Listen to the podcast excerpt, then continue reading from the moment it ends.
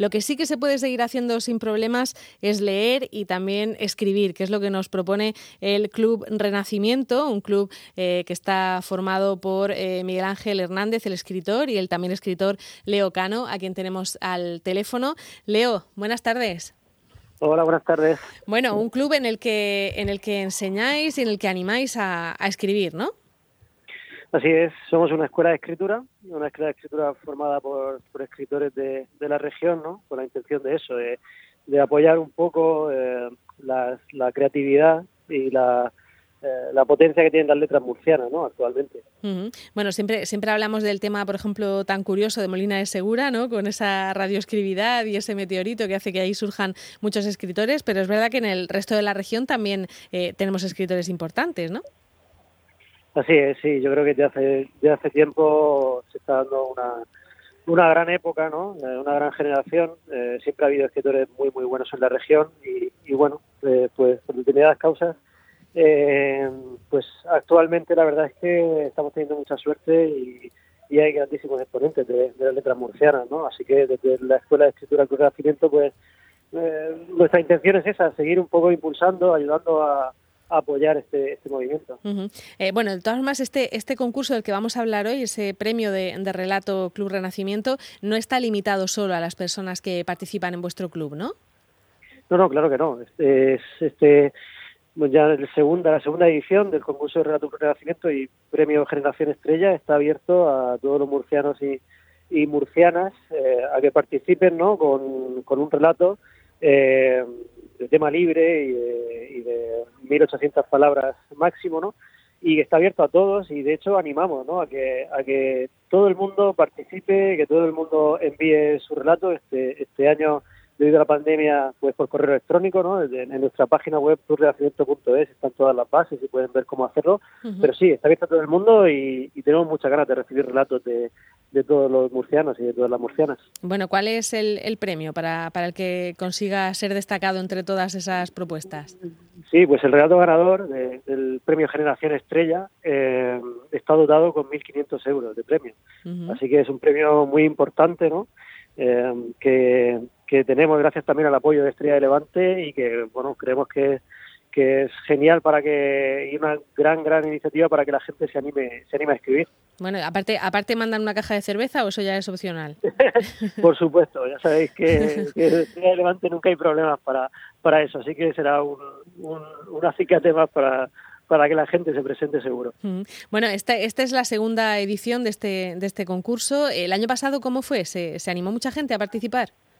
Mucha gente, mucha gente. Tuvimos innumerables relatos, eh, una contienda, una contienda muy dura para, para saber quién, eh, quién iba a ser el, ganador. Al final eh, ganó el relato de Pura Forín eh, y la verdad es que estuvimos encantados. Esperamos que este año y seguro que, que todavía va a haber una, una participación más alta y, que seguro los, los jurados, ¿no? encabezados este año por, por el gran escritor Ignacio Martínez de Pisón, van a tener muchos problemas para, para dilucidar quién, quién será el ganador. Martínez de Pisón, eh, ¿fue también el, el, presidente del jurado el año pasado o, cambiáis cada año? No, eh, cada año va cambiando, intentamos siempre invitar a escritores y escritoras muy, muy importantes de, de toda España y, y así que este año tenemos la suerte de contar con, con Ignacio, es un gran escritor y un gran amigo. Eh, por lo que estáis viendo en vuestra escuela, eh, ¿el tema este del coronavirus está invadiendo los relatos o, al contrario, la gente prefiere evadirse?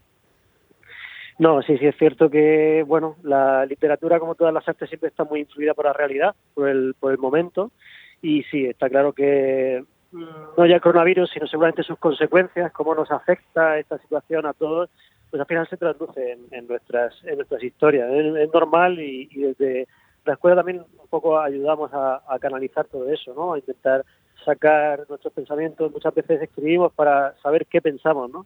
escribimos para saber qué sentimos sobre cosas que, que a lo mejor eh, no tenemos todavía claras o no, o no estamos todavía eh, dispuestos eh, a, saber dirigir y, y sí, creemos que ahora mismo es un tema muy muy en boga, pero bueno, es eh, siempre, la, como he dicho, la, biografía, el momento actual siempre se, entrevera ¿no? en, nuestro, en nuestros textos. Claro, es, es, inevitable. Bueno, sabemos que Miguel Ángel Hernández acaba de publicar el, el Don de la Siesta, pero, pero Leo Cano, ¿en qué está? ¿En qué proyecto está ahora mismo?